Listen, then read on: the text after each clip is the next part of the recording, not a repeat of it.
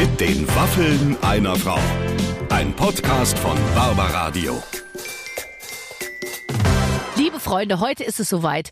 Christian Rach ist endlich wieder bei uns zu Gast. Er war schon mal da. Ja, ja. Und Clemens, geht's dir auch so? Wenn ich an Christian Rach denke, denke ich vor allem an seine Parodie bei, bei Switch.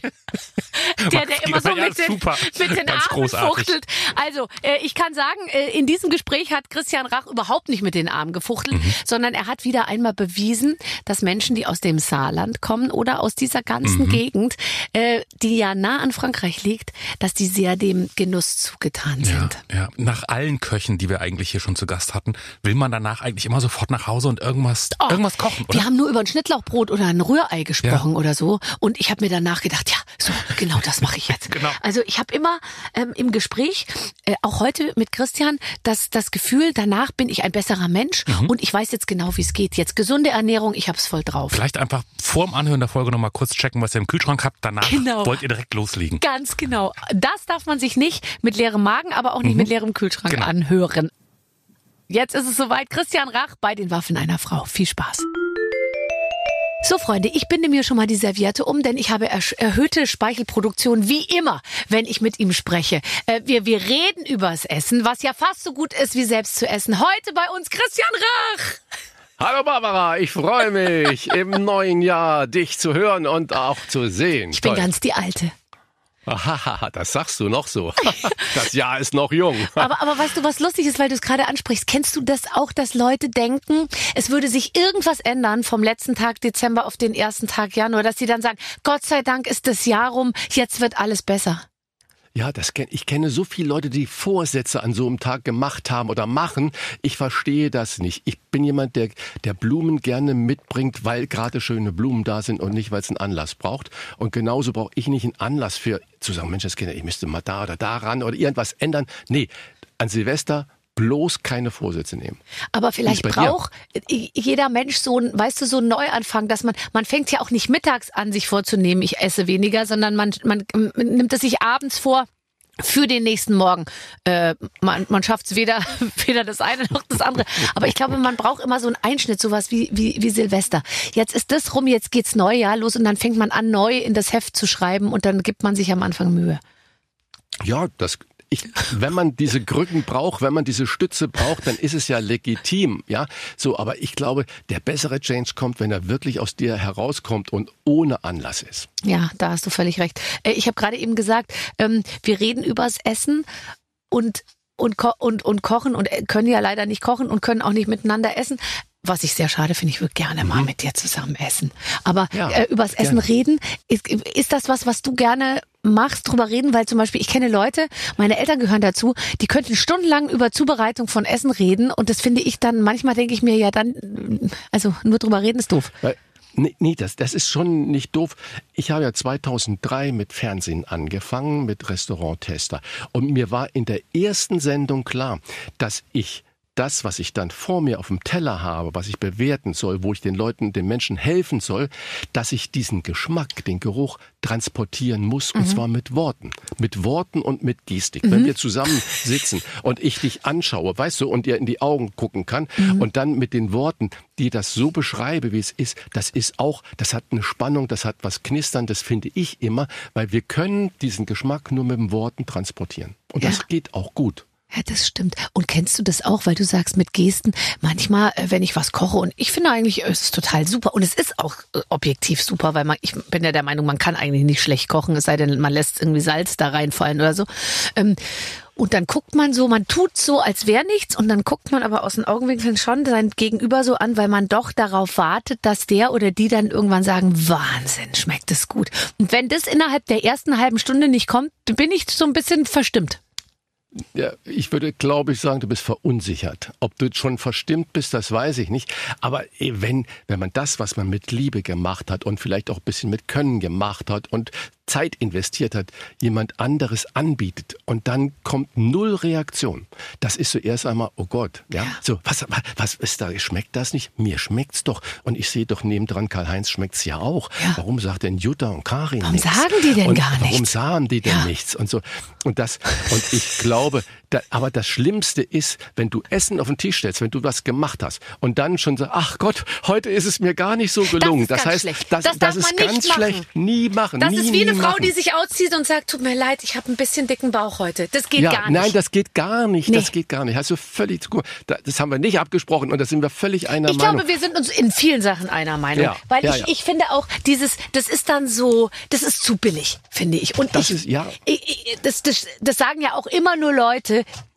von denen man weiß, dass es ihnen super gelungen ist. Meine Mutter ist auch Spezialist darin. Ah, die ja. Äpfel waren heute nicht so sauer, wie ich sie bräuchte für den Ja. Kuchen. Ja. Ja, Und dann. das ist so Fishing for Compliments. Weißt du, so darum betteln. Sag mir jetzt doch, das war das geilste Apfelgericht, was du je hattest. So. Und wenn du dann sagst, ja, stimmt, und dann ist aber alles hoffnungslos.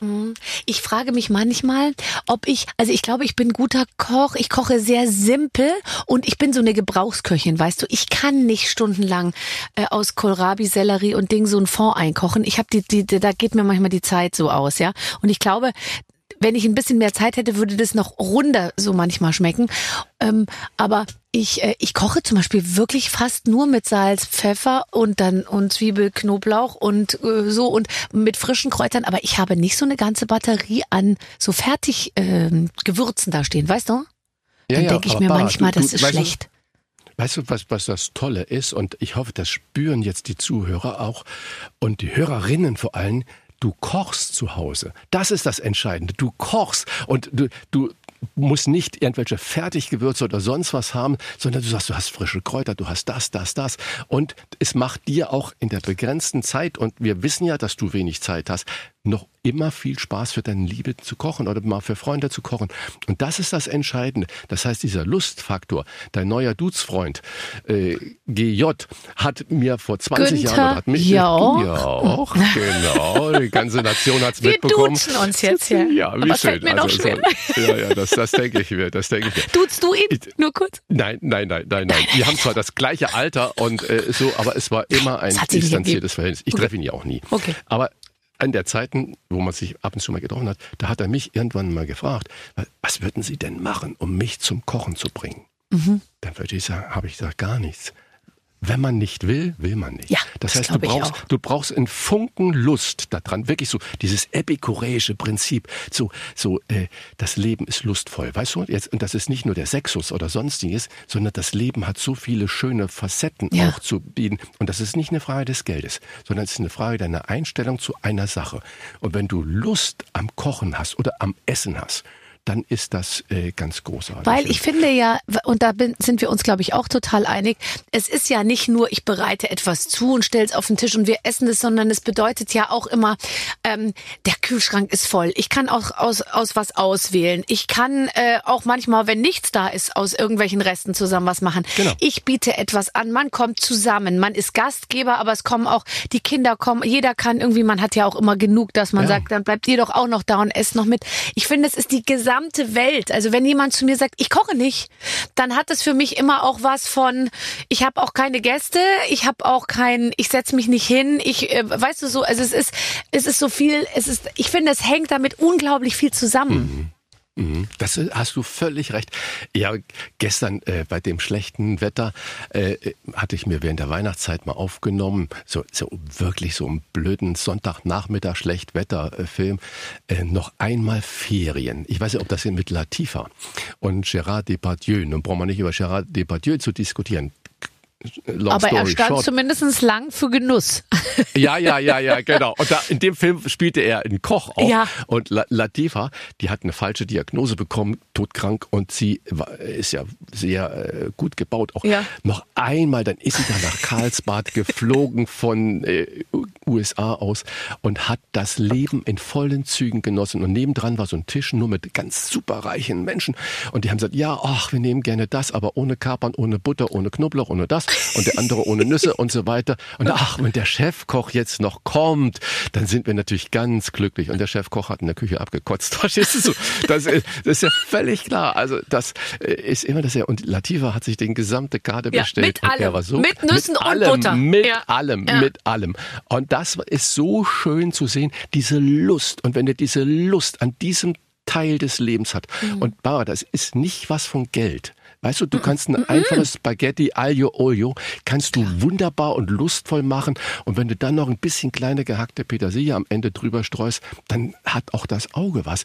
Und dann sitzt man da, guckt sich hin und wenn die leichte Schärfe noch da ist, das geht dann von oben bis unten durch den Körper hindurch. Und dann Mir ich, geht's oh, ganz genauso. Und So. ich finde ja auch, ähm, da, wenn du dann manchmal liest, ja, ähm, dass die Deutschen eben daran äh, kranken und das, das ist ja auch so. Also wir sehen ja wirklich, wir sind ja wirklich.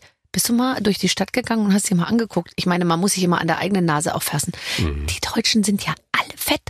Es sind ja alle dick. Also ich glaube, Ja. 70 Prozent haben, haben ein echtes äh, sozusagen Gewichtsproblem. Und das liegt natürlich auch daran, wenn es dann immer heißt, versteckte Zucker, äh, äh, versteckter Zucker, versteckte Süßungsstoffe irgendwie, dann, dann denke ich mir als jemand, der ausschließlich frisch kocht, ja, äh, da, da denk, denk mir dann, lustig, wo ist denn, wo, wo könnte denn Zucker sein? Aber wenn du natürlich Fertiggerichte, fertig gerührte Soßen, Ketchup, keine, keine Ahnung, diese ganzen Sachen, da Alles ist es natürlich alles voll. überall drin, ja. Ja, ja, alles voll. Da hast du völlig recht. Und äh, ich sage immer, das ist die Amerikanisierung. Wir sind 20 Jahre immer hinter den USA mit Ja. allem, sei es KI, Digitalisierung oder sonst was. Und erst recht beim Essen. Mhm. So, und wenn du in den USA ähm, dich bewegst und dann siehst du das auch mit Erschrecken.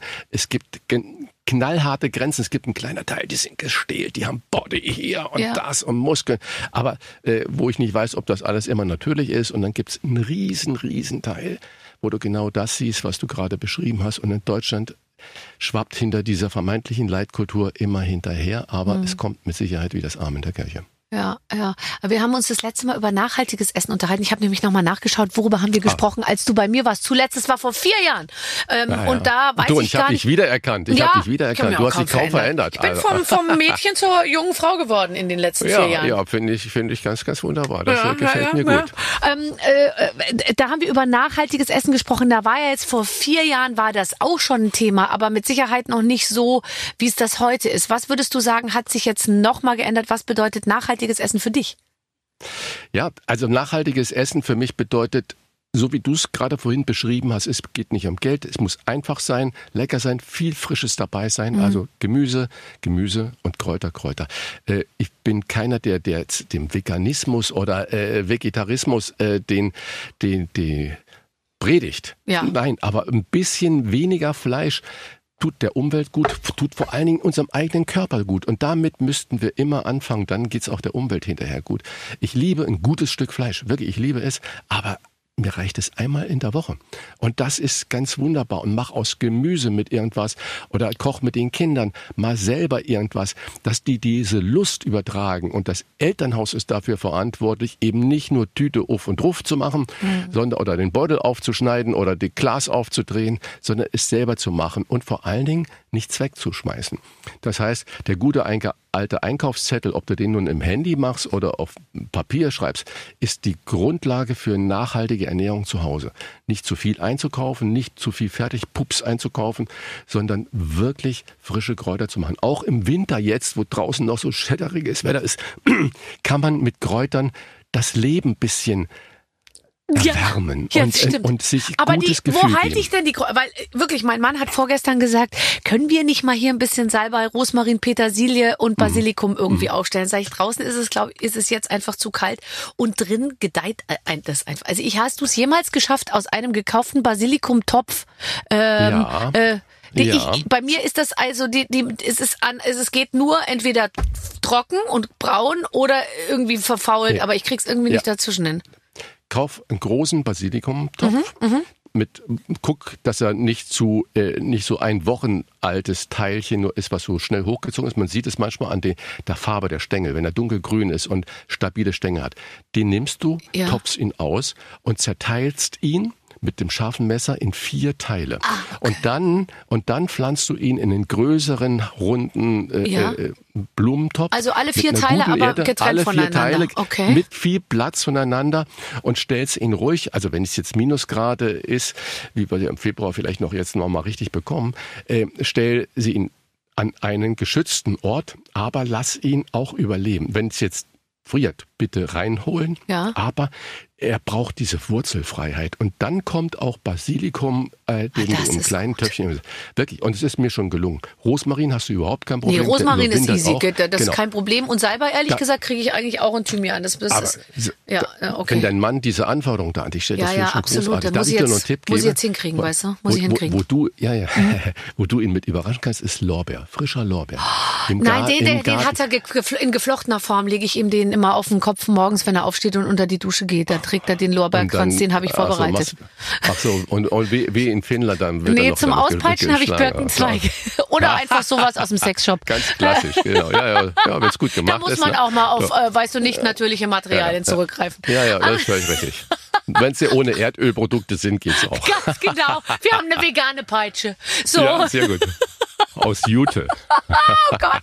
Oh Gott, ich sehe schon die Überschrift. Ähm, ähm, äh, wir, wir, äh, das, das, das So. werde ich machen mit dem Basilikum. Das ist eine gute. Ach so, ich dachte das jetzt mit der veganen Nee, Peitsche. Es muss wieder raus aus dem Kopf. Raus, raus, Raus, raus jetzt, raus jetzt, Was? raus jetzt. Ähm, du, äh, du hast, du hast ja keine Gastronomie mehr, oder? Nee, seit, seit äh, zwölfeinhalb Jahren nicht mehr. Ja, eben. Das, ich frage nur so vorsichtig. Ich dachte, vielleicht ändert sich da gerade was oder so. Wa Nee, nee, nee. Könnte ich dich oder kann man dich, das ist ja mal eine interessante Frage, mieten für, für, für so einen Abend? Machst du sowas? Nee. Nee, ich bin Rentner im aktiven Unruhezustand. Mhm. Ist immer meine Bezeichnung. Und ja, genau. Und ähm, ich koche gerne für Freunde, mit Freunde, aber ich Nicht für äh, Geld. lasse. Nein, nein, nein, auf keinen Fall. Du, heute Seit- kommt der das- Christian das Rach zu uns, der kocht uns Ah, jetzt und der kommt da gleich noch und redet noch ein bisschen mit den Leuten, weil da ist man Jo. dann, glaube ich, schnell Aber in so einer erst auch noch die Dienstleistungsnummer. Küche sauber machen, genau. weißt du? Sie, Christian, wenn Sie ganz kurz das nochmal die Flächen abwischen, dann können Sie nach Hause gehen. Ja, Jo. ich, äh, Ja, ja. nee. Und hol es, hol es das Geschirr gleich mit, ja? Oder, oder, oder das, der braucht jetzt doch nicht rumzustehen, ne? Nee. Nein, also auf keinen Fall. Das will ich gar nicht ins Lächerliche ziehen. Es gibt viele tolle Kollegen, Kolleginnen, die das genau machen, die davon äh, gut leben können oder müssen. Und ähm, nur für mich war das völlig klar. In dem Moment, wo ich die Tür zugeschlossen habe, war es das mit solchen Aktionen. Und äh, so, das habe ich seit äh, dieser Zeit, seit also über zwölf Jahren nicht mehr gemacht. Wie hast du dein Leben als Gastronom in, ähm, in, in Erinnerung und, und bist du manchmal froh, dass du sozusagen diesen Abschnitt abgeschlossen hast? Du, ich, ich habe das Leben als Gastronom ganz intensiv und positiv in Erinnerung. 80, 90 Stunden in der Woche Arbeit im physikalischen Sinne könntest du es nicht aushalten. Also ist die einzige Lösung, das Leben so zu führen, dass du es begreifst, dass es dein Leben ist und Genau, nicht, dass, es, dass du zur Mhm. Arbeit gehst. Wenn du zur Arbeit gehst, bei denen, wenn ich dich sehe, die vielen tollen Jobs, die du machst, wenn das alles nur Arbeit ist und wenn du nur immer ein Hölzchen in den Mund machen musst oder unter die Augen äh, dir was schieben musst, dann wirst du das nicht aushalten. Ja. Es muss ein Teil von deinem Leben sein. Und das ist ja das, was dich so faszinierend macht, dass man man, man spürt Barbara Schöneberger. Ne? Und die Leute reden da, entweder die Schöneberger oder Barbara, sagen die Leute, sagt keiner zusammen in, in, in einem Wort. Und man spürt deine, dein authentisches Sein. Und äh, das ist einfach das Wunderbar. Und so ist es dann auch, wenn du als Gastronom da unterwegs bist.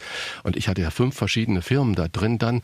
Und das geht nur, indem du es das, indem du es begreifst, dass es dein Leben ist. Wenn du physikalisch zur Arbeit gehst, Weg, mal Strecke, mal Kraft oder Zeit und wie auch immer das heißt, äh, hast du verloren. Hast du verloren. Nee, ich glaube, man muss Gastgeber sein, man muss Menschenfreund Genau. auch sein. Ich glaube, ich, ich sehe das eben ja auch so oft und das wollte ich mit dir nur einmal besprechen. In der, was da los ist in der Gastronomie momentan. Ich erlebe so viele Menschen, die in der Gastronomie auch gearbeitet haben als als Rest, also als Restaurantchef, die einfach sagen, ich habe jetzt mein Geschäft aufgegeben, weil ich konnte es nicht mehr am Leben halten. Ich finde niemand mehr, der Ja, das ja, machen ja. möchte. Und ich denke mir immer, das ist jetzt vielleicht leicht gesagt, aber ich würde doch viel lieber in einer Dienstleistungs-, in einem, in einem verantwortungsvollen Serviceposten arbeiten, sage ich mal, wo ich den ganzen Tag mit Menschen zu tun habe, die ich ja auch noch glücklich mache. Das ist ja nicht so, dass ich den Zähne ziehe und denen irgendwie äh, äh, Schmerzen zufüge, sondern ich mache die glücklich, ich, die, ich bekoche die oder ich, ich serviere ihnen was, ich sorge dafür, dass sie einen richtig guten Abend haben. Und dass das offensichtlich immer weniger Leute gibt, denen das irgendwie Spaß macht, das ist doch eine interessante Entwicklung. Ja, es, ich glaube, man kann es zum Teil auch erklären. Wenn ich jetzt mal einteile Corona, Mhm. ähm, Eintritt und vor Corona und jetzt nach Corona und jetzt auch wieder mit der Mehrwertsteuererhöhung, die es ja seit 1. Januar äh, wieder auf 19 Prozent gibt. Ähm, so, das ist schon brutal hart. Vor Corona haben viele Gastronomen in meinen Augen vieles falsch gemacht. Die Bezahlung war nicht korrekt. Man hat Trinkgeld äh, im Geiste mit eingerechnet und so weiter. Die Arbeitszeiten unterirdisch. Wenn ich mich mit dir, als du noch in Hamburg gewohnt hast, hätte verabreden wollen, ich hätte gesagt, hey Papa, ich könnte am um halb zwei, um halb zwei kommen, äh, soll man da noch schön ein Bierchen trinken gehen ja. oder sonst, da äh, hättest du mir einen Vogel gezeigt. Und äh, früher war das aber gang und gäbe, vor 20, 30 Jahren und so weiter. Und der, die jungen Leute von heute, die wollen das nicht mehr, die wollen auch privatisieren. Und leider haben sie aber den Anspruch, dass wenn sie in ihre Bars, ihre Kneipen oder in ihr, auch in ein Restaurant gehen, dass sie natürlich auch noch nett bedient werden. Mhm. Sehen aber nicht die, diesen Spagat, den es da gibt. Aber viele Gastronomen haben einfach auch nicht gut bezahlt, haben keine innovativen Arbeitszeitmodelle gemacht und so weiter. GDL-Streik, wir leiten alle darunter. Ähm, das ist natürlich brutal und das kann man so nicht machen. Und Gastronomen machen mittags zu oder man nur noch vier Tage Woche, nicht aus gewerkschaftlichen Überlegungen nee. heraus, sondern weil sie kein Personal haben. haben genau wie du es so. Ja. Und äh, es wird noch 10, 15 Jahre dauern, bis dieses Moment, auch was es früher an Ausbeutung in dem Job gab, bis wir dieses Tal der Tränen äh, wieder. Bist du zuversichtlich, dass wir da haben. durchschreiten und dass wir am Ende ja, rauskommen ja. und dann irgendwie ja. äh, wieder da besser sein werden? Ja, ich bin zuversichtlich, das wird kommen, weil wenn ich heute viele innovative äh, Kollegen, Kolleginnen da sehe, die wirklich neue Ideen bringen, was Arbeitszeiten, was Benefits angeht ja. äh, in der Gastronomie, dann macht mir das ganz, ganz große äh, Hoffnung und ich hoffe, dass sie sich nicht von Presse und sonstiges beirren lassen, so teuer geworden oder das geworden. Naja, gut, Mindestlohn äh, muss hm. nicht nur für die Reinigungskraft gelten oder für den Aushilfszusteller ja, von irgendwas, klar. sondern äh, vom Mindestlohn kann in Berlin, in Hamburg, in München überhaupt keiner leben, der in der Gastronomie arbeitet. Also wir wollen, dass die Leute bis nachts um zwei noch da irgendwo stehen und dann sollen sie in Hamburg nach Elmshorn rausfahren. Nee, das funktioniert nicht. Ja, ja, du hast natürlich total recht. Äh, lass uns über deinen Körper sprechen. Ja. Ähm, äh, ich finde, ich habe jetzt eh relativ lange gewartet, bis ich das Thema auf diese. Mhm. äh, stimmt das, dass du eine Männer-Yoga-Gruppe hast? Das stimmt, ja. Wir, zweimal die Woche, könnt ihr auch, das ist mittwochs und äh, sonntags, ja. äh, treffen wir uns im kleinen Kreis. Das sind mal drei, mal wir sind maximal sechs äh, Leute, mhm. im kleinen Pavillon. Mhm. Und wir machen ganz intensiv untereinander äh, Yoga. Und das ist nicht so, Om nee, nee. heilig. Das ist ja auch nicht äh, Yoga. Ja. Das, das ist auch nicht Yoga, genau. Es gibt immer einen Moment der Stille auch, dich erstmal zu sammeln, weil meistens kommst du gerade aus ihrem Job heraus mhm. oder sonst was. Der eine ist Chefarzt sowieso, der andere ist das und das. Da musst du natürlich auch ein paar Minuten runterfahren. Ja. Wenn du aus deiner Veranstaltung kommst, du kannst dich nicht sofort hinsetzen. Und ich sträub mich dann immer, ich mache ja auch manchmal Yoga und wenn die dann sagt, so, wir atmen und dann immer Namaste, Namaste und dann ja. wir kommen ja. und Ding und wir, wir, wir, wir konzentrieren uns und dann bin ich dann manchmal schon so so, ja, ja, ja, super, jetzt komm, so, ich leg mich schon mal hin. So, und, äh, ja. und da, dann merke ich immer, dass man eben doch die asiatische, sag ich mal, äh, Mentalität manchmal noch nicht so ganz verinnerlicht hat. Ja, ja, ja. Du, aber ich kann dir nur sagen, wir machen mit viel mit Halten, Körpermitte und Boah, es ist dehnen so und, und so. Oh. Ja, und da bist du hinterher auch nass geschwitzt, aber es tut so gut, dich da zu spüren. Ich habe seitdem, ich mache seit über sieben Jahren das, äh, regelmäßig keine Rückenprobleme mehr. Mir tut nichts weh, verstehst du? Und mhm. ich, du kannst die Arme und die Beine und alles, das tut und kannst vor allen Dingen auch halten. Mhm. Mal eine Liegestütze halten, mhm. äh, mal, und auf einem Bein dich bewegen, hoch und runter. Das ist so, um Gleichgewicht zu haben. Ja. Und das ist nicht nur Gleichgewicht im Körper, sondern auch im Kopf.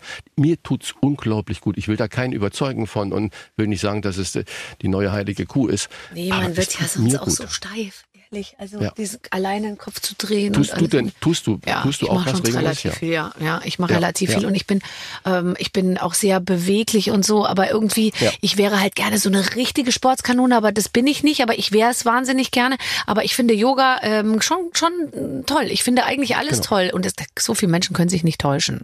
Und das alles. Ja, äh, das stimmt. Also, so, weißt du, alleine zum Beispiel wieder mit geraden Beinen auf den Boden kommen mit den Händen. Mhm. Wunderbar. Mhm. Und das geht ja nicht am ersten Tag Nee. dann, aber wenn du das regelmäßig machst, dann merkst du, wie der Rücken und dann, und dann bewusst über den Bauch nach oben kommen, das ist, tut so, So gut, gut. so gut. Und wenn du dann lernst, richtig bei einer Liegestütze zu atmen, also Ja. nicht gegengesetzt zu atmen und Ja. dieses Technik dann des Atems da drin hast, das ist also ich finde es vor allen Dingen für den Kopf unglaublich gut. Das heißt, du findest die Mitte. Und weißt du, Barbara, was das Schönste ist? Wir sind nur alles gestandene Männer. Es ist keine Competition, es ist kein Wettbewerb. Es geht nicht, haha, Stinkeschund, der kann das gar nicht halten. Hahaha, ich kann die Beine aber breiter machen. Nein, Ja. überhaupt nicht. Wenn das wäre, würde die Gruppe explodieren oder sonstiges. Sondern es ist jeder in seinem Rhythmus und jeder das, auf welchem Stand er ist. Und das ist wunderbar. Ja. Ja, das ist, äh, das ist sehr gut. Hast du was geändert somit? Also ich meine, wenn man, wenn du jetzt sagst, mir tut der Rücken nicht mehr weh, gibt es so eine, gibt es so eine Kochkrankheit oder so eine Kochproblematik, äh, Problematik, die sich automatisch entwickelt durch den, durch den Job, dass man, wo, wo, wo tut's einem weh? Im Nacken, in den Dingen, im, du stehst den ganzen Tag. Du kannst ja nicht im, im Sitzen kochen, oder? Genau, du stehst den ganzen Tag. Viele haben Probleme mit den Beinen und den Füßen. Das heißt also, man kann da vieles selber beitun, dass du auch vernünftige Schuhe anhast, die dich da ein bisschen stützen. Und der Nacken, warum der Nacken? Wegen der Zugluft. Das heißt also, es gibt ja viele gesetzliche Vorschriften. Absaugen.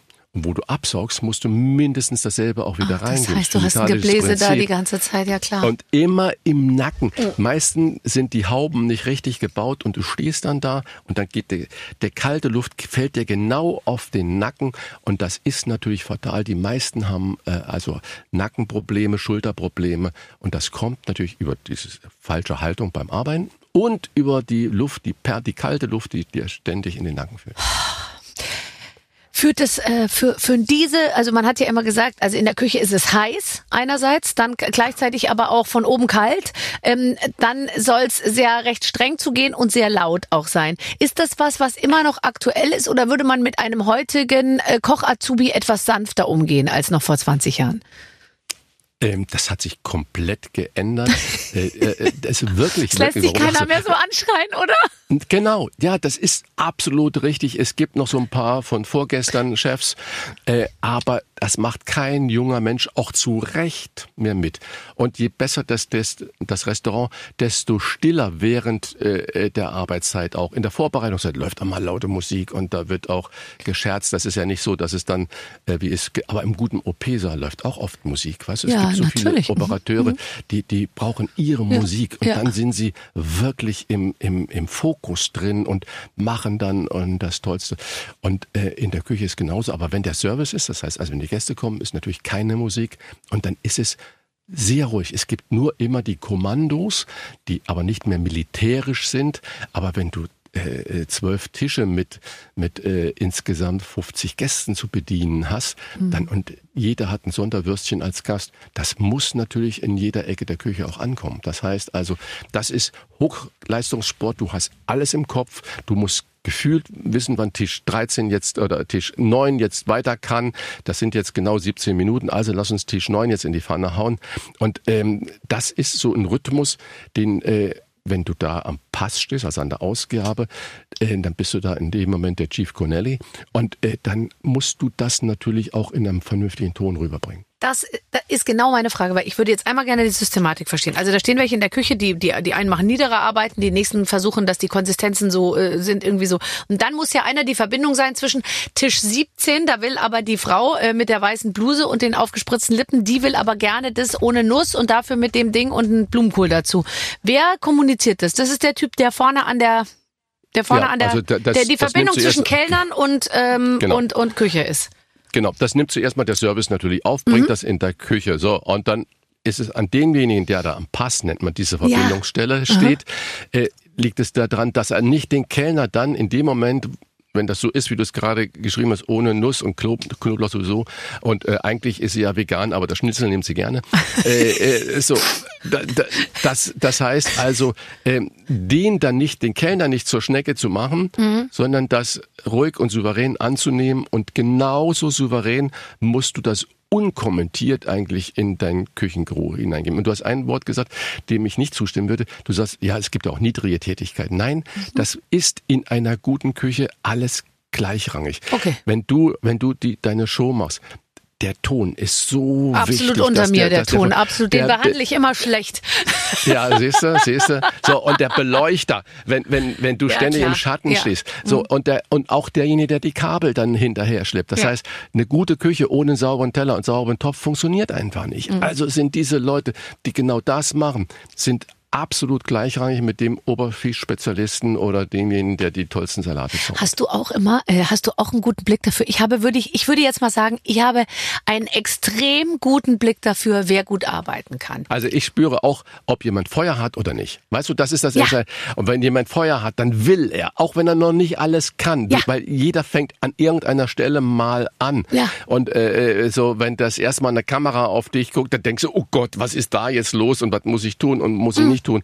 Und äh, so und das ist aber auch, ob du den Abwasch machst oder den Fisch auseinanderschneidest oder sonst was. Aber wenn du siehst, dass noch jemand die Augen rechts Mhm. und links auf hat und aufmerksam ist und das sich bei den Kollegen, Kolleginnen Ja. noch was abschaut, ist das wunderbar. Und dann siehst du, das geht. Und wenn jemand das so macht und dann zuerst noch dreimal sich selber durch die Haare fährt, dann weiß ich, okay, ja, ja, und so einfach so, so ab, so, so irgendwie so, du merkst so, die gucken sich so Sachen ab, aber die verstehen nicht, was es, oder da wird nicht mal eine Tür, äh, also ich, du siehst doch manchmal, kennst du das, wenn du irgendwo bist und dann willst du irgendwo was, du hast was in der Hand und dann nimmt dir das jemand ab und macht dir die Abfalleimertür schon mal auf, weil so, oder, also so, dass du einfach siehst, ah, da sieht jemand, was passiert und, und hilft irgendwie so mit, da, das, äh, dann ist man so glücklich, wenn man sowas äh, erlebt. Ich habe so ein, ein, ein Beispiel, das erzählte meine Frau immer. Äh, kleines Kind auf dem Arm, also unsere Tochter auf dem Arm. Mhm. Ein Junge geht die Tür vorweg rein und sie steht da, denkt, ah toll, Tür ist auf und der läuft weiter und die Tür geht so vor den wo ich genau weiß, dieser junge Mann, der, der ist, der wird nie eine Empathie für sein Ja. Umfeld haben. Ja. Nie. Ja. Weil wenn er das in der Situation und hatte nicht, nicht sieht und nicht den eigenen Antrieb hat. Oh, da kommt eine Frau mit dem Kind und zwei Einkaufswagen, Ja. äh, zwei Einkaufstaschen noch Ja. auf dem Arm und Ja. ein Baby und, und da halte ich mal die Tür Genau. auf. Ja, äh, So, dann war, oh Gott, dann Ich- denke ich schon, armes, armes Land, ne? Ja, aber du, ich meine, man sieht's ja selber in seinem Umfeld, oder? Man, ich habe ja auch unterschiedliche Kinder und Ding und so, da sieht man schon, okay, der eine, der sieht mehr, wo, wo es fehlt als der andere und so. Also das ist, ähm, das ist, äh, das war schon immer so. Oh, jetzt will ich mit dir ein Spiel spielen. Pass auf, Christian. Äh, liebe Barbara, lieber Christian, ihr spielt heute mal wieder einen alten Klassiker der Barbara-Radio-Welt. Wie finden wir eigentlich? Wir haben mit Christian nämlich jemanden hier sitzen, der schon viele Küchen und Restaurants gesehen hat. Diese geballte Wucht der Expertise wollen wir nutzen und von Christian wissen, wie er zu gewissen Themen steht. Wir haben eine Liste vorbereitet. Wir sind gespannt. Die Sterne-Redaktion.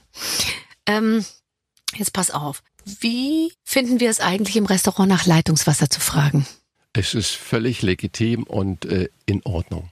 Und Leitungswasser heißt immer für umsonst, ne? Da kann man nichts verlangen dann, oder wie, wie, ist, wie ist das ja? Ja, du kannst aufbereitetes Leitungswasser haben, kennzeichne das gleich auf der Karte und dann kannst du einen kleinen Obolus für nehmen, weil die Gläser, die Garaffen müssen sauber sein, das ähm, Genau. Wasser wird gefiltert. Das kann sein, das darf aber nicht 10 Euro kosten. Okay. Wie finden Aber es ist, Entschuldigung, in Ja. ganz Europa ist es eigentlich Usus, genau das so zu machen mit dem Leitungswasser, nur die Deutschen haben da noch einen im Kopf hängen. Das stimmt wirklich. Also wenn du in, in ein Restaurant gehst, in, zum Beispiel, ich gehe öfter mal in Schweden oder so, komm, kriegst du immer sofort eine Flasche Wasser Immer. auf den Tisch, ohne Genau. es zu bestellen. Ohne. Es wird Ganz einfach genau. hingestellt. Ja. Ja. Und die gucken dich komisch an, wenn du ein, äh, Wasser in einer anderen Flasche willst und sagst dann noch Pellegrino, dann sagen die, oh, komm, noch. Weißt du, dass ich da echt jetzt drauf achte? Ich habe jetzt versucht, ähm, weil ich habe gelesen, ich weiß nicht, was deine Meinung dazu ist, dass man jetzt nicht die ganze Zeit Leitungswasser trinken soll. Obwohl wir haben immer unser Leben lang Leitungswasser getrunken, aber ich habe jetzt schon gelesen, dass in Berlin zum Beispiel im Leitungswasser schon einige Rückstände äh, sind, was Hormone angeht und so. Und ich bin ja nicht total esoterisch, aber dann dachte ich mir, ach, da bestelle ich jetzt mal lieber Wasser in allen Variationen. Ja, aber du, Baba, du Ja. kannst auch einen tollen Filter bestellen. Du musst den Filter nur auch ab und zu mal zweimal im Jahr So, wechseln. und da ist das Und das Problem. ist wirklich super. Und der, der filtert auch diese Hormone und Wirklich? diese Mik ich habe so einen Filter in dem raus. Einwaschbecken sogar. Aber Ja, der ja, ist, ich habe ja, den einmal rausgenommen, dachte ich mir, ob der nicht eher uns Schaden zugefügt hat über die letzten acht Jahre. Ich hatte den natürlich schon eine Weile vergessen da. Ja, Und wie immer, wir haben gefiltertes Wasser. Und dann habe ich den da unten rausgeholt und dann dachte ich mir, ich glaube, ich habe eine Kaulquappe gesehen. Ja, ja, da ist das Glas schon alleine weggelaufen, du. Ne? Ach, das hat uns alles abgehärtet. Aber okay, also ein Filter, meinst du, dass der auch Hormone äh, rausnimmt? Aber es muss dann so ein Ding sein, was richtig im Wasserhahn eingebaut ist, ne? Ja, ganz genau. Ja, unterm Wasserhahn macht Ja, genau. das. Das Mhm. kommt da, wo das Wasser aus der Wand kommt und zwischen der Wand und, Und dem dem Ablauf oben. von oben, dem Ja. Hahn. Genau, da kann man super Filter einbauen. Okay, weil ich habe nämlich Wir jetzt können äh, keine Werbung für ein Produkt machen, sondern müssen wir für einen Vertrag machen. ganz genau. Ähm, Wir sind aber offen, wollte ich nur sagen. Ja, ja, ja. ja. falls uns jemand zuhört. Ähm, ich habe dann nämlich Wasser gekauft, äh, was dann auf dem Balkon draußen steht. Sieht jetzt aus wie so eine Leergutannahmestelle bei uns da draußen auf dem Balkon. Und habe dann nämlich gedacht, ich bestelle jetzt natürlich nur Wasser aus der Region. Und man glaubt ja gar nicht, wie viel es in Berlin und Brandenburg. Es gibt ganz schön viel, was man, was man dann irgendwie bestellen kann. Und jedes Wasser schmeckt total anders. Ja, das stimmt. In jedem Wasser hast du andere Lagersachen. Das heißt, eine hat Lehm äh, als Grundlage, andere Buntsandstein und dann gibt es Schiefer und so weiter. Natürlich in Brandenburg und Berlin gibt es keinen Schiefer, aber egal, wo das Wasser dann herkommt, schmeckt anders. Ja. Richtig. Wie finden wir All You Can Eat? Äh, grausam. Grausam. Never ever. Auch die ganzen Gutscheinhefte, liebe Gastronomen, lasst euch nicht verarschen. Und All You Can Eat ist einfach eine, was, was will man da anbieten? Das kann, äh, Entschuldigung, ich kann mich aufregen. Ja, ich merke schon. Oh, Ja. guck mal, er regt sich Ja, auf, ja, ja, ja. Ah, jo. Jo. Wie finden wir es eigentlich, das Essen zurückgehen zu lassen? Also wann, was wäre überhaupt ein Grund, ein Essen zurückgehen zu lassen? Ist dir das schon passiert und wie hast du reagiert? Also ähm, zwei verschiedene Situationen. Was mich auf die Palme gebracht hat, wenn der Vierertisch und zwei Männer, zwei Frauen haben einen schönen Abend. So, und 20 Minuten, 25 Minuten sind um. Es kommt der nächste Gang, der wird gemacht. Natürlich, je höher die Qualität ist, der Fisch auf den Punkt gebraten, das Gemüse knackig, wunderbar, die Soße ohne Haut und ohne alles und die Kräuter frisch und grün drüber. Eine Minute, zwei Minuten bevor das Essen serviert wird, gehen die beiden Damen zusammen zur Toilette. Und das Essen kommt, das Essen kommt, so wird an den Tisch gestellt. Äh, Chef, das Essen ist, äh, die, die Damen sind nicht da. Ja, dann so, geh sie holen. Ja, dann, was machen die beiden Herren der Schöpfung dann sagen? Können Sie das Essen bitte mit in die Küche? Wir wollen ja zusammen essen. Ja, leck mir am Arsch. Weißt du, das ist dann, die Ja. geben den fertigen Tisch. Wenn ich dann das Essen, nachdem sieben Minuten umgegangen sind, Ja. wieder so servieren würde, Ja. wie, wie es da rausgegangen Gehen Sie wieder in der ganzen Reihenfolge, müssen Sie sich wieder hinten anschließen bei den, weil, wie, wieso sollen andere Tische darunter leiden? Ich kann Ja. aber den Fisch, der sieben Minuten dann im Wärmebereich gestanden hat, nicht mehr servieren, weil er dann nicht mehr die Qualität hat. Mhm. Das heißt, die Soße fängt an, eine Haut zu ziehen und so weiter. Wenn man so Essen zurückgehen lässt, dann gibt's Tu veux la claque? Ja, klar. Ja. So, das andere ist, wenn es nur, ach, das schmeckt mir nicht, kannst du nicht zurückgehen lassen. Weil das ist, der Geschmack ist individuell. Wenn du aber sagst, du möchtest gerne zum Beispiel, machen wir ganz simpel, ein Stück Fleisch Medium haben und es kommt furzgrau auf den Tisch, dann ist es ein Produktionsfehler und das solltest du unbedingt zurückgehen Dann lassen. zurückgeben. Okay. Dann gehen zurückgehen lassen. Oder wenn es komplett versalzen ist. Aber äh, nicht. äh, gibt's das in Restaurants noch? Also dass man, ich meine, ich, es gibt schon manchmal so, so geht man mal so zum Italiener und dann denkt man sich so, ach guck mal, das Das schmeckt jetzt irgendwie alles so ein bisschen gleich, so ja. Ja, aber dass ja, man ja. wirklich sagt, es ist so schlecht, dass man dann kann man halt hinterher sagen, ja, es war jetzt nicht besonders und so, aber dass man es dann wirklich zurückgehen ließe, das ist schon manchmal, gell, da versuchen sich da Leute natürlich auch manchmal ein bisschen zu auf dicke Hose zu machen. auf dicke genau. Hose zu machen. Aber weißt du, was, was noch schlimmer ist?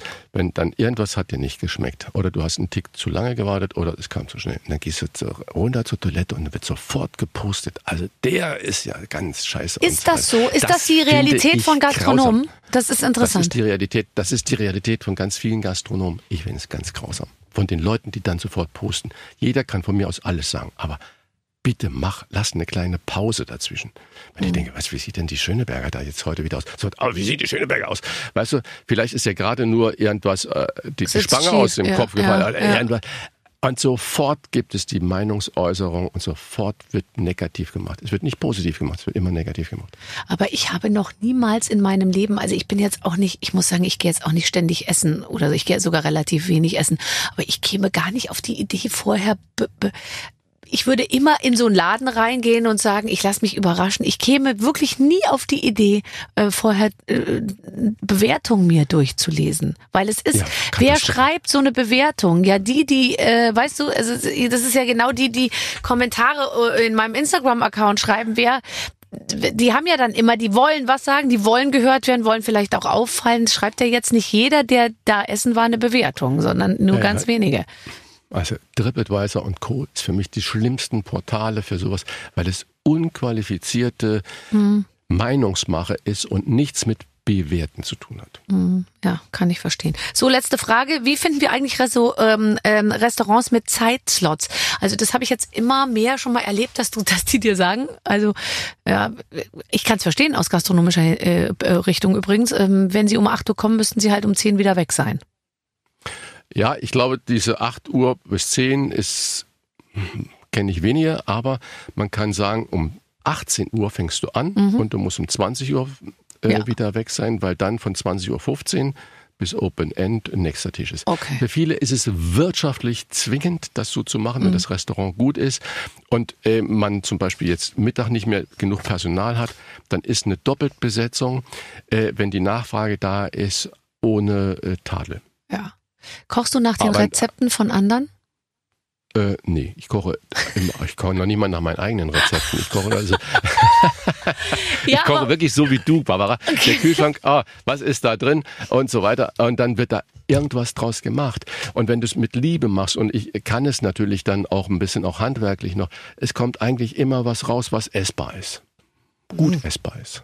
Natürlich. Ich bin auch manchmal ein bisschen sauer, wenn mir jemand so vorschreiben will, eine Messerspitze äh, irgendwie und so, weißt du, dann denke ich mir, du blöde Kuh, ähm, das, äh, das finde ich mir doch selber raus, wenn ich das jetzt gleich abschmecke. Oder vier Umdrehungen aus der Pfeffermühle und so, da bin ich Ja. einfach sauer. Aber, aber sprich mal bitte mit Redakteuren oder Redakteurinnen, sind es ja meistens bei Frauenzeitschriften. Ja. Wenn du ein Rezept machst, ich habe schon solche Kämpfe da mal ausgefordert, wo du dann eben das nicht, nehmen Sie etwas äh, Muskat noch. Ja, das muss genau sein. Unsere Leserinnen, und das sind ja meistens ja Frauen, Ja. die wollen genau wissen, willst du fünf Wacholderbeeren oder sieben Wacholderbeeren? Mhm.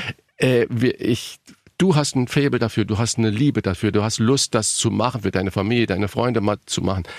Dann brauchst du diese Anleitung nicht fünf Wacholderbeeren oder sieben Wacholderbeeren, weil du hältst den Finger rein und sagst, hm, Ja. könnte noch ein bisschen mehr sein. Genau. So. Und äh, ja, und das ist das, das ist das Entscheidende. Aber der Druck, was viele in ihrer Rezeptbeschreibung haben müssen und wollen, kommt leider auch von vielen äh, Nutzern. Ja, das ist richtig. Und der, der, ich hatte letztens mal Mario Barth hier. Du wusstest, du weißt ja vielleicht gar nicht, dass Mario Barth jetzt auch unter die Köche gegangen ist. Der hat nämlich ein Kochbuch geschrieben. Ach, nee, das wusste ich nicht. So. Aber da, da darf ich dir mal ein Erlebnis kurz erzählen? Ja, bitte. Mit Mario, ich kenne kenn ihn auch. Äh, so, der war bei Grill den Hensler. Ja. Und dann äh, hat er gegen Steffen Hensler sollte er kochen. So, und Mario Barth macht dann, ich krieg's nicht mit, nur vorher schon laut und das und wird gelacht und das hörst du an manchmal so. Wir wissen aber nicht, wer was macht. Und die Aufgabe war, durfte Mario dann natürlich mitbringen, macht eine Berliner, wie heißt bei euch, Bulette, ne? Bulette. Hm? Bulette, Ja. so, also Bulette, okay. Dann komme ich da raus, sind da zwei Teller. Der eine Teller sieht aus wie hingeschissen. Also, Entschuldigung, ich muss es so derbe sagen. Ja. Das habe ich schon vom Sehen her gedacht, oh Gott. Der andere sah aus wie eine glatte Eins. Aussehen und äh, Geschmack sind immer zwei verschiedene Sachen. Ich, den, der so völlig daneben aussah, probiert, der schmeckte auch noch so. Und der andere sah nicht nur aus wie eine Eins, war eine glatte Eins. Dann dachte ich, ach, der Mario, was hat er, hat er voll daneben gegriffen. Ich denke nie darüber, wer würde was machen, nie.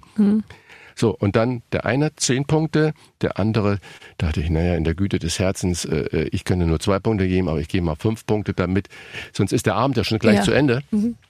Ähm, so, und was war? Mario Barth hat diese zauberhafte Boulette gemacht, also wirklich wie ein großer Könner. Da muss ich, ich weiß nicht, was er sonst so kann oder ob, wie er das geübt hat, aber das war fantastisch. Wirklich, Barbara, wenn er dich mal einlädt und sagt, heute Abend gibt's Buletten, freut dich drauf, weil das hat der sensationell gemacht. Ja. sensationell. Und der hat mir nämlich großartig. auch dieses Kochbuch, muss ich jetzt auch sagen, also das, äh, ich war verwundert und dann stellte sich aber heraus, er hat ein also mal abgesehen von allen technischen äh, Hilfsmitteln, die er in der Küche stehen hat, hat er gesagt, er hat so eine Gastro-Küche, mit der er 92 Essen auf einmal ja, siehst du, so. So, Und- das ist dann, Ja. ja, und was ich aber eigentlich sagen wollte war, der hat mir erzählt, dass er solche krassen Anfeindungen gekriegt hat, weil in seinem Kochbuch in einem Rezept irgendwie ein Teelöffel Backpulver vergessen wurde oder so. Und da melden sich dann die Leute und haben sich aufgeregt und das äh, funktioniert ja gar nicht. Was oder, ist das also, denn? Halt, äh, keine Ahnung, also so und, und der meinte auch, er hat richtig, er hat noch nie so viel Feuer gekriegt wie da mit diesem Kochbuch. Ja, ja, ja, ja, ja. ja, das ist das Kochbuchschreiben ist unglaublich aufwendig und äh, wenig lukrativ. Ja. Ähm, ist deine eigene Küche wie so ein, wie muss ich mir das vorstellen, wie so ein Raumschiff? Also ist es so, dass man sagt, boah, ich bin jetzt hier in so einem, in so einem spacigen Ding gelandet? Nein, überhaupt nicht. Ich habe zwar Edelstahl-Arbeitsflächen da, das ist äh, für mich ist das das sauberste und da kannst du auch was drauf machen, richtig. Aber es, ich habe äh, vier, äh, ich habe zwei Gasplatten äh, Platten und aber auch vier äh, Elektrodinger. Das heißt, es sind sechs Kochstellen. Ja. Das ist toll und ich habe eine vernünftige Haube, die auch wirklich was wegnimmt, die nach draußen geht. Äh, also nicht so eine Spielzeugsache. Weil Ich habe keine Haube. Mich nervt dieses Ah, Gebrumme da. Nee, es gibt es auch ganz wunderbar ohne Gebrumme. Das kannst du machen. Also da solltest du dich mal erkundigen. Nach einer guten Technik äh, steht ein Herd an der Wand oder eh mittendrin? Steht in der Mitte. In der Mitte, okay. Dann gibt es Und natürlich. drüber äh, ist es eine ganz schöne hohe Decke. Ich dachte mir, in unseren Räumen zieht's ja zügig sowieso ab. Nee, nee, nee, Ich nee. Wenn du dann. äh, ja, hm, okay. ja, also ich, ich persönlich mag's nicht, wenn alles nachher äh, nur nach äh, Essen riecht. Ich Ja. liebe Essensgeruch, aber wenn Fett spritzt in Nebel weg und alles ist in Ja, Nebel ja, weg, stimmt schon. Äh, Hast ich, recht. Ich hab's gerne, wenn es dann abgesaugt wird. Letztens hatte ich mal Besuch von einem etwas älteren Mann und der kam in unser Haus und sagte, ui, ui. wie schade, dass nicht. Nee, wie schade, der war noch viel älter als du. Die scha wie älter. schade, sagt er, dass die Küche so nah am Wohnbereich ist. Wäre doch viel schöner, wenn man das im Keller hätte, hat er dann so gesagt. ja. Und habe ich gesagt, ja, aber hier kocht leider die Hausfrau selbst. ja, und ja, ja, deswegen ja, ja. Möchte sie gerne am Wohnbereich sein. Es ist ja auch so ein bisschen 80er, dass die Küchen irgendwo hinten am Ende des Ganges sind, wo, wo die Hausfrau Ja, genau. dann schön gegen die gekachelte Wand guckt den ganzen Tag. Ja. Eigentlich ist die Küche Zentrum des Hauses äh, und das wurde erst über Frankfurter Schule, hat man das so in kleine Schläuche gepackt und früher war es immer nur der Raum, der geheizt wurde und wo das Leben stattfand und das ist bei uns zu Hause genauso. Ja, ja, ja. Also, Also ich habe eine schöne Küche, aber jetzt nicht eine abgespacete Küche, das um die Frage nochmal auf den Punkt zu bringen. ich denke mir immer, ich, wenn ich mir noch mal ein Haus baue, also selber baue, würde ich mir nur eine Küche bauen. Ja. Ja, Also eine Küche Schlafzimmer. Ja, genau. Wobei, also ich hätte auch kein Problem damit, wenn es in so einer Art, vielleicht kleinen Abteilung, weißt du, weil ich finde das schon sehr sexy, die Vorstellung. Ja. Du kochst und dann guckst du, guckst Mhm. schon so aufs Bett, weißt du? Und dazwischen dann nochmal so ein, aber eben nur ein Raum. Also ich stelle mir vor, dass diese Küche, dass ich möchte gerne mal so eine Küche haben, wo, wo mittendrin so Sofas stehen und so, dass man sich da gar nicht rausbewegen muss, weil ich habe ein relativ großes Haus und ich, ich saß noch nie auf meinem Sofa. Ich weiß gar nicht, wie sich ist das schlecht, anfühlt. schlecht. Ich, Ja. ich stehe aber den ganzen Tag in der Küche. Ja, verkaufst bei Ebay, das kriegst du viel mehr Geld los, Den als du Rest der Wohnung verkaufe ich einfach. Ich sage, wir hätten Sie Interesse hier zu wohnen? Ohne Küche Aber, allerdings, die brauche ich selbst. Ich, äh, ich komme ja aus dem südwestdeutschen Raum, also Saarland. Und äh, da war Essen und Trinken immer groß geschrieben. Und meine Oma und mein Opa, die hatten immer ein Chaiselong, so hieß Ja, das auch. ja. Also ein Schlafsofa in der Küche, in der Ecke stehen. Und mein Opa war Schlosser und der kam dann von da Hause. Und ein- eine Geschichte sagen, man, der hat dann immer um 4 Uhr oder um halb fünf hat er sein Essen bekommen, sein Mittagessen bekommen. Und mein Opa durfte den Salat, es gab jeden Tag für ihn einen Salat, aus der Schüssel essen. Und da saß ich als kleiner Junge so davor, da, oh, wenn ich groß bin, dann möchte ich einmal das Privileg auch haben, den Salat aus der Schüssel essen zu können. Und dann hat er sich, nachdem, hat er Auf sich die Chaiselong gelegt und hat ge- geschlafen. oh, zur Seite und hat eine halbe Stunde geschlafen und dann ist im Garten. Weißt Ja. du, so, das ist so, aber genau das steckt ja hinter dem, was du gesagt hast. Das ist so schön, solchen Lebensraum. Ich bin so haben. Ist traurig, wenn jemand aus der Küche rausgeht, um irgendwie vor den Fernseher oder, oder weißt du, irgendwie, ich sag, wo gehst du denn jetzt hin? Also wo ist es denn schöner als hier? Ich finde dieses, dieses, wir sind alle zusammen in der, in der Küche, wenn es irgendwie geht. Um Gottes ist ja natürlich auch ein Luxusproblem und viele Küchen sind zu klein, aber ich würde immer Ja, versuchen, ja, mit ja. so einem Klapptisch in jede kleine Küche irgendwie eine Sitzgelegenheit reinzu, reinzubauen, Ja, auf jeden aber Fall. Abzug würde ich dir noch empfehlen. Kannst du einen Block bauen. Ruhig und leise, geschallgedämpft. Nein. Gut. Das verbaut mir auch die Sichtachse, weißt du, dann raus aus Nein, Fenster und den so. kannst du aus dem Block heraus. Ach so, der soll Geht so gut. hochfahren, okay. Ja, ja, ja. Geht Ja, also ich glaube, ich investiere erst gut. noch in was anderes, bevor ich in so einen Abzug investiere. Da, da muss ich dich, kannst du mir nicht irgendwas anderes empfehlen? Ich habe auch so eine, ich habe mir damals, Tim Raue wohnte mit mir in einem Haus und der hat mir meine Okay. Geräte empfohlen und der hat dann gesagt, du brauchst unbedingt eine Tellerwärmer und du brauchst unbedingt einen Nein. Dampfgarer. Und der Tell, die Tellerwärmerschublade ist voll mit äh, Backformen und, Hm. und, und Auflaufformen. Die habe ich noch niemals für Teller benutzt, weil da muss ich so viel rausräumen, das geht gar nicht. Und der Dampfgarer, den haben wir 20 Mal benutzt und dann hieß es, ähm, Programm S stand da, weiß ich noch, ist schon sehr lang her, ähm, Reinigungsprogramm laufen lassen. Siehe, siehe ähm, Prospekt. Und guess what? Den Prospekt hatten wir natürlich weggeworfen und jetzt kommt, seit zehn Jahren haben wir den Dampfgarer nicht mehr benutzt, weil keiner von uns weiß, wie man diese Reinigungstablette da reinstellt. Ich finde den Dampfgarer völlig überschätzt in der privaten Küche. Okay. Also so, weil so viel Dampfgaren kannst du gar nicht. Spargel, Äh, Kartoffeln, Fisch, das war irgendwie super. 20 Mal hat's toll funktioniert. Und letztens sagten meine Kinder, ist das da oben eigentlich ein Fernseher? Dann sagte ich, was? Oh nein, das ist der Dampfgarer, den habe ich schon ganz vergessen. Ja, da gibt's einen Knopf und da geht's. Ja, Ach, sehr schön. Ja, ähm, erzähl mir, ist ähm, Wolfgang Bosbach ein Genießer? Ähm, Wolfgang Bosbach isst sehr gerne. Und das ist die beste Voraussetzung, äh, auch zu genießen. Ich glaube, er ist nicht so, dass er da hunderte von Euros für ausgibt.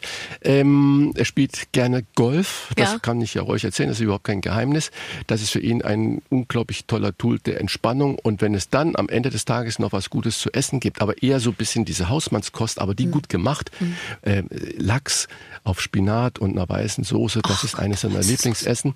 So, und ähm, das ist alles nicht teuer, das ist alles simpel zu machen und er sagt, meine Frau ist die beste Köchin. Wunderbar. Also der, ich, ich spreche Wolfgang Bosbach deshalb an, weil ihr gemeinsam euch zusammengefunden habt zu einem Podcast. Wie Ja. kommt man auf Wolfgang Bosbach, der äh, zwar auch im, ich glaube, der wohnt ja nicht auch im Südwesten, nee, der wohnt irgendwo im Rheinland. Bergisch Gladbach. Ah, der wohnt in Bergisch Gladbach. Also, ja, wo habt ihr euch kennengelernt und wie ist es dazu gekommen, dass ihr beiden einen Podcast macht? Du, wir haben uns vor Jahren kennengelernt, so wie man sich auf vielen Veranstaltungen kennengelernt. Wir unterstützen beide äh, auch äh, Sachen für Kinder und so weiter. Und dann ist man gemeinsam auf der Veranstaltung und das geht ja wie mit den, was du vorhin mit den Mitarbeitern ge gesagt hast. Entweder hat man gleich so eine Chemie mit irgendjemand und äh, so, es gibt viele von prominenten Kollegen, Politikerinnen und Politiker, wo ich sage, oh, bleibe von mir. Ähm, so, und es gibt auch eine Menge, wo ich sage, super sympathisch und so weiter. Und irgendwann tauscht man sich halt mal aus und dann tauscht man auch mal die Kontakte aus. Und dann kam der ehemalige äh, Redaktionsleiter von Frank Blasberg, der uns beide kannte, auf die Idee gesagt, Menschenskinder, wollt ihr nicht zusammen was machen? Und dann haben wir uns angeguckt und gesagt, ja, eine gute Idee. Ja. Und dann äh, haben wir das äh, beschlossen und ähm, gemacht und es ist unglaublich gut und die Leute lieben das. Wir haben, ich weiß nicht, 750.000 Abonnenten dafür. Nicht dein Ernst. Doch, es Das ist habe ich ja Wahnsinn. noch nie gehört. Und, und es ist toll. Und ähm, das ist ähm, so, wir, wir kriegen alle tollen Leute, die wir wollen, vors Mikrofon. Ja. Und wir machen das so, der, die Redaktion sitzt in Köln, der Producer in Saarbrücken. Ich bin, wo ich bin und Wolfgang Borsbach ist, wo er ist und unsere Gäste sind sowieso dort, wo sie sind. Und wir sprechen äh, ich sag, mal, mit dem Finanzminister oder mit Parteivorsitzenden genauso wie mit ähm, einem Wissenschaftler, Schriftsteller oder äh, jemand aus dem Volk. Und das ist, oder Sportlern. Und ähm, diese Mischung macht's, glaube ich, und wir wollen keinen überzeugen. Nicht so wie bei Markus Lanz, weil ich finde, es ist alles gut, was. Aber so, ah, jetzt habe ich dich doch. Du hast du mal vor 27,5 Jahren genau das andere gesagt. Und Ja. jetzt sagst du das. Wie kommst du dazu? Nee, wir, wir wollen einfach mal den Menschen den Raum geben, dass man zu, dass sie mal einen Standpunkt von A bis Z erzählen, erklären können. Nicht ohne auch eine kritische Frage zu stellen, aber wir wollen keinen überführen. Und wenn Sarah Wagenknecht dann erzählt, was sie wie vorhat, ist das toll. Und wenn Saskia Esken nichts erzählt, ist es genauso entlarvend, wie wenn jemand überhaupt nicht mehr aufhört. Aber ihr, ihr habt ja auch ein tolles Überthema, was ich eigentlich, das wäre ja eigentlich mein Traumthema, nämlich ihr, heißt ja Busbach und Rach die Wochentester. Was ich, Genau. was ich fantastisch finde, weil dann hast du natürlich auch immer so einen super Leitfaden, was einen aber leider auch dazu verführt, ähm, dass man äh, nicht dazu verführt, sondern dazu zwingt, äh, ordentlich jetzt auf Zack sein zu müssen, was die, was die Woche angeht. Also du kriegst mit Sicherheit ja redaktionell dann auch ein Briefing, was ist alles passiert, aber man muss ja dann in so einem Gespräch auch zu vielen dieser Themen echt eine Meinung sich gebildet haben. Das ist ja gar nicht so einfach.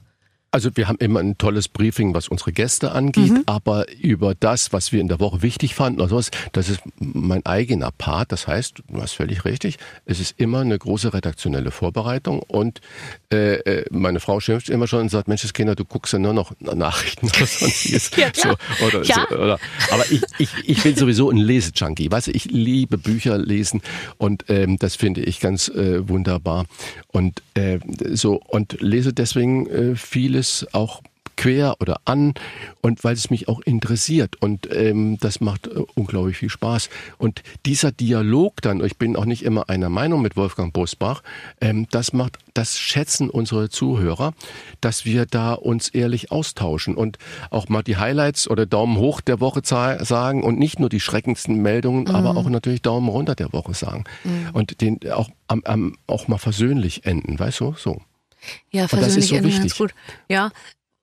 Ja, wobei es einem zunehmend schwerfällt, versöhnlich zu enden am Ende, weil es irgendwie, finde ich immer, wenn man so versöhnlich endet, dann denkt sich immer der Zuschauer, also ich, mir ist es jetzt aufgefallen bei so Filmen über unser Klima, ja, dann, dann am Ende ist dann immer nochmal die positive Message, ja, so ungefähr, wenn wir jetzt, dann geht ja noch und so.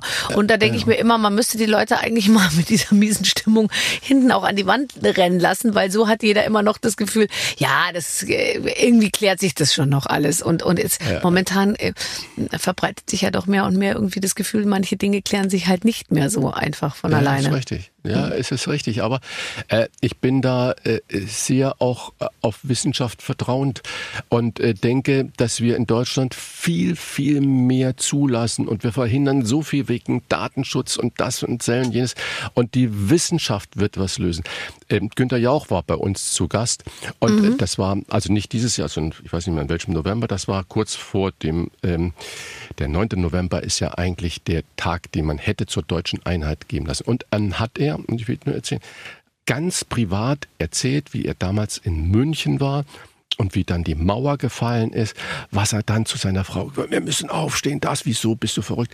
Weißt du, und das sind so diese Momente, Ja. wo du dann gebannt nur zuhörst, wo es dann nicht äh, der berühmte Günter Jauch ist, Mhm. der jetzt irgendwas aus der Trick ist, sondern wo es dann menschelt und wo man Erlebnisse bekommt und jeder dann plötzlich für sich selber im Kopf das Kino abfahren lässt. Wie war es eigentlich bei mir damals, als Mhm. das und das passiert ist? Und das sind ganz tolle Momente oder mit Sebastian Fitzek oder äh, so, aber auch. Da hast du jetzt aber auch zwei genannt, ich kenne sie ja alle, äh, wo, ich wo, weiß. mit denen man sehr gut sprechen kann. Ich bin ja auch, ich finde Günther Jauch ist ein Gesprächspartner, der ist, der, da kommt so viel und der lässt einen nicht hängen, weißt du?